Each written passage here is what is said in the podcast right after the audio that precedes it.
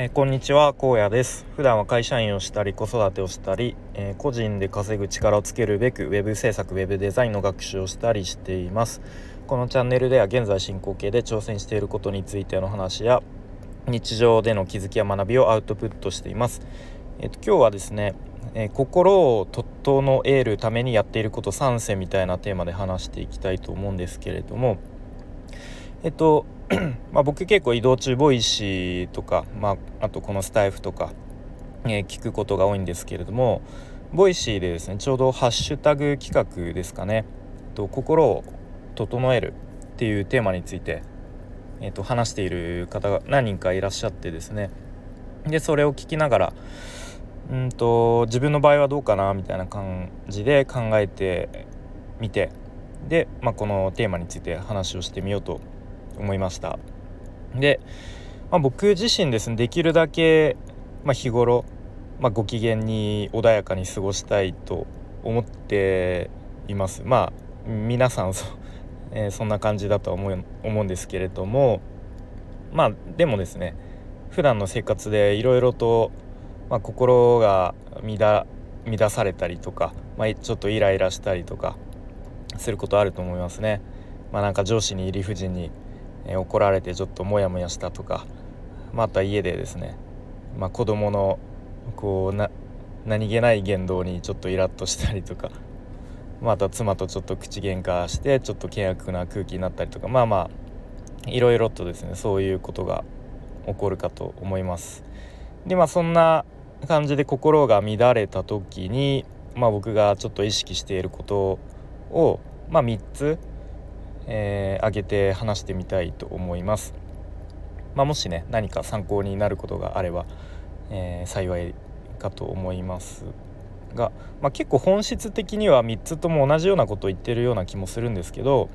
まあ、ちょっとこうそれぞれ違う目線から、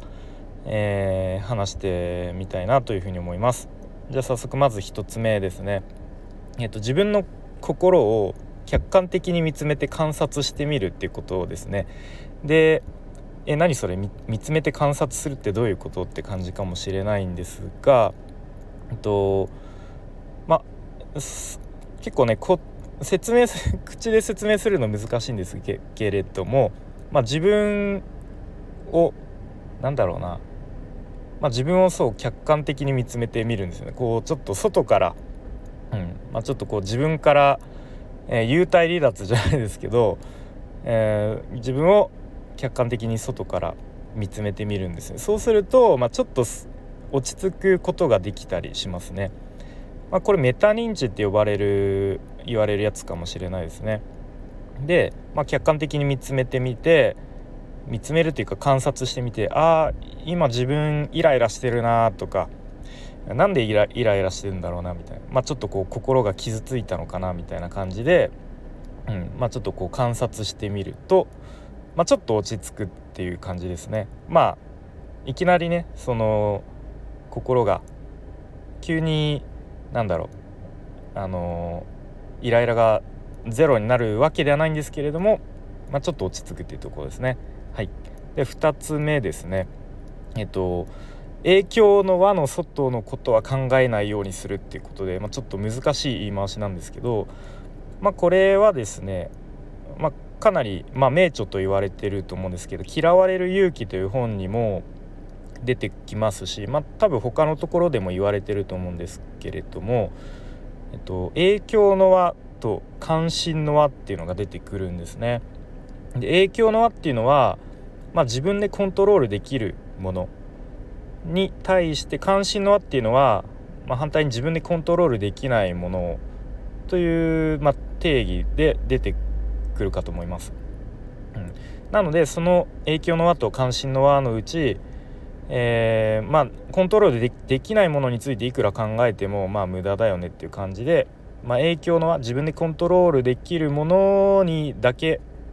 えー、考えるみたいなイメージですかね。まあ、例えばなんか上司がなんか機嫌悪いなみたいな時とか 朝挨拶してもなんか無視されたみたいな時とかはまあでその上司の機嫌っていうのは自分ではコントロールできないので、えー、まあいくら考えても仕方ないか、まあ、そこはまあかん無視するというか考えないようにするみたいな感じですね。うんまあ、とはいえですね僕もしかしたらあの HSP 気質な気もするので、まあ、いわゆるなんか繊細さんとかも言われたりしますよね。でそういう気質があるような気がするんで、まあ、結構周りの人のこう感情とかに引っ張られるんですね普段。うん。そう。なので、まあ、どうしてもその周りの人の感情のアップダウンみたいなところに敏感だったり引っ張られることがあるので、まあ、なかなかねこうなんだろうな。100%その周りの例えば上司が機嫌悪いとかそういう時に完全に無視することはちょっとなかなか難しいんですけれどもまあその辺は自分とうまく付き合っていきたいなという感じで、うんまあ、とにかくですねその関心の輪自分でコントロールでできないものについては、うん、もう考えないようにする自分の、えー、影響の輪ですねのみ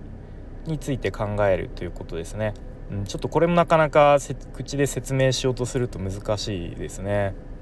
はい、で最後3つ目ですね。ととにかく外に出す心が乱れた時は外に出すということで、まあ、具体的に言うと紙に書き出すとか、まあ、とは誰かに話を聞いてもらうとか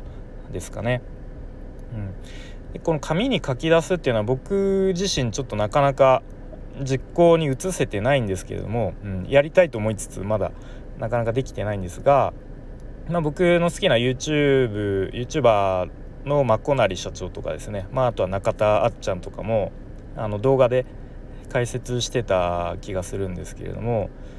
まあ、確か「0秒思考」っていう本の中で書かれているみたいですね。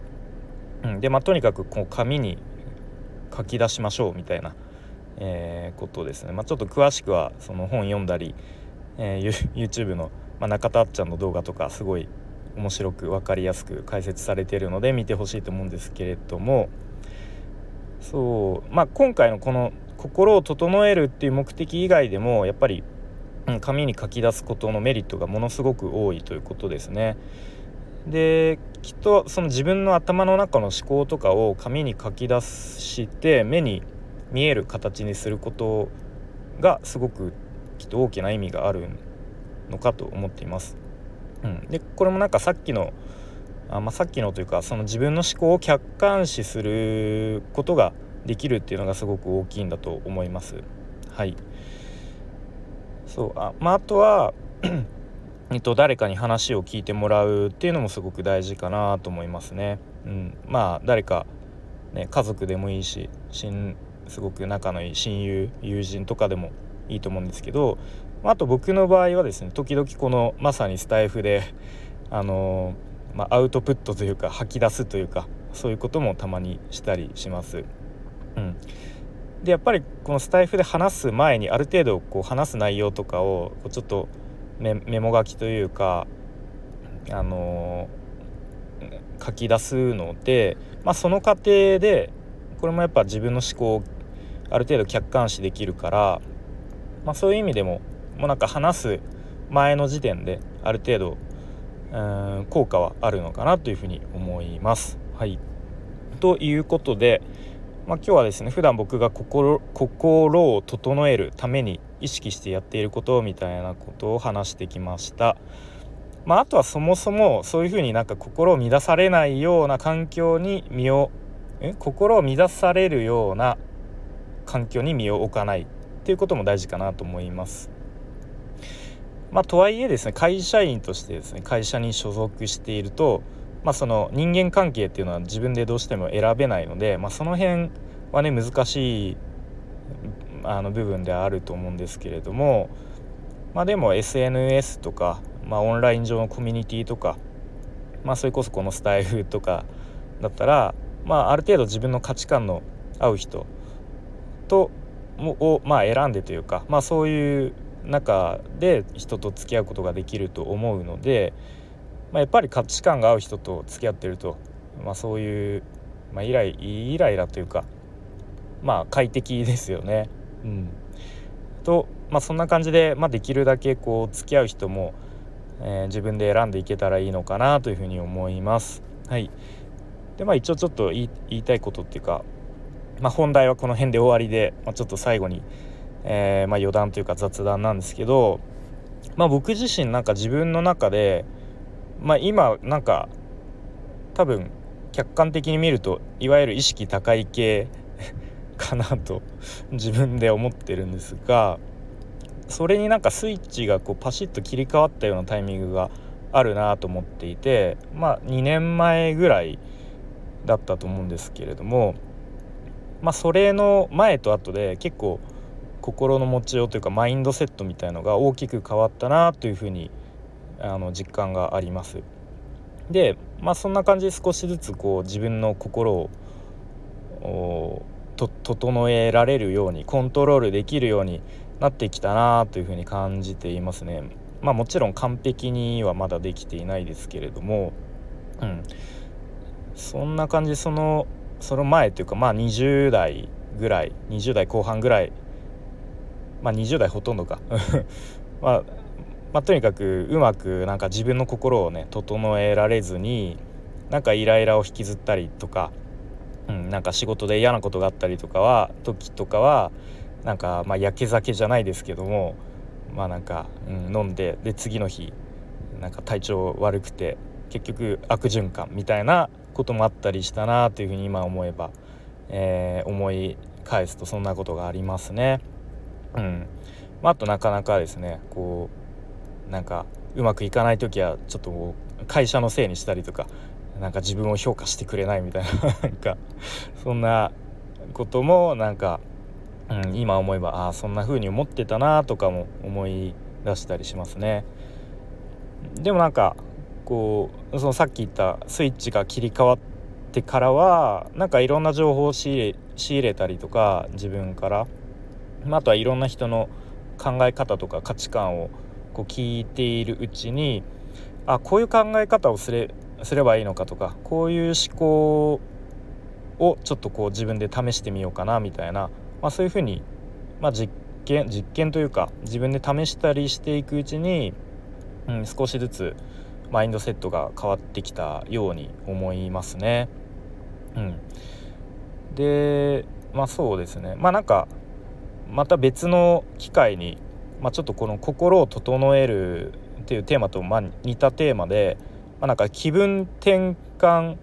なんか僕なりの気分転換の方法みたいのもなんか話してみたいなとか、え思ったりしますね。はいということで、